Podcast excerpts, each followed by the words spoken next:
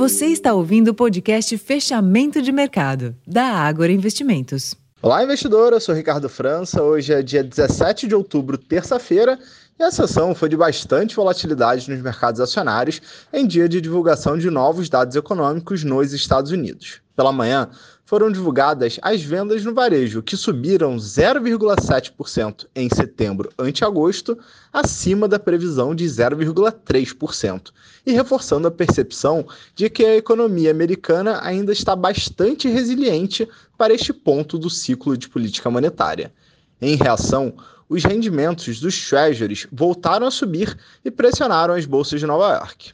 No Brasil, as ações da Petrobras subiram mais de 2% após a companhia informar recorde na produção de petróleo no terceiro trimestre deste ano.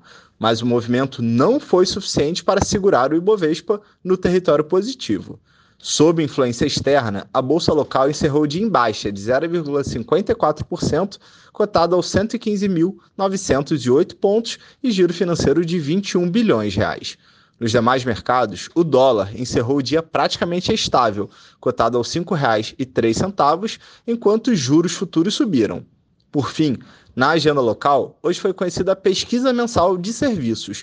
O indicador mostrou recuo de 0,9% na variação mensal em agosto, resultado esse que veio muito pior do que a mediana projetada, de alta de 0,5%.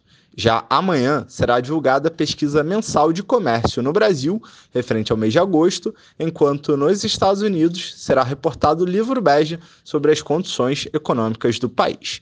Para mais informações, acesse o relatório Fechamento de Mercado completo, disponível em nosso site e também em nosso aplicativo. Eu vou ficando por aqui, uma ótima noite e até amanhã.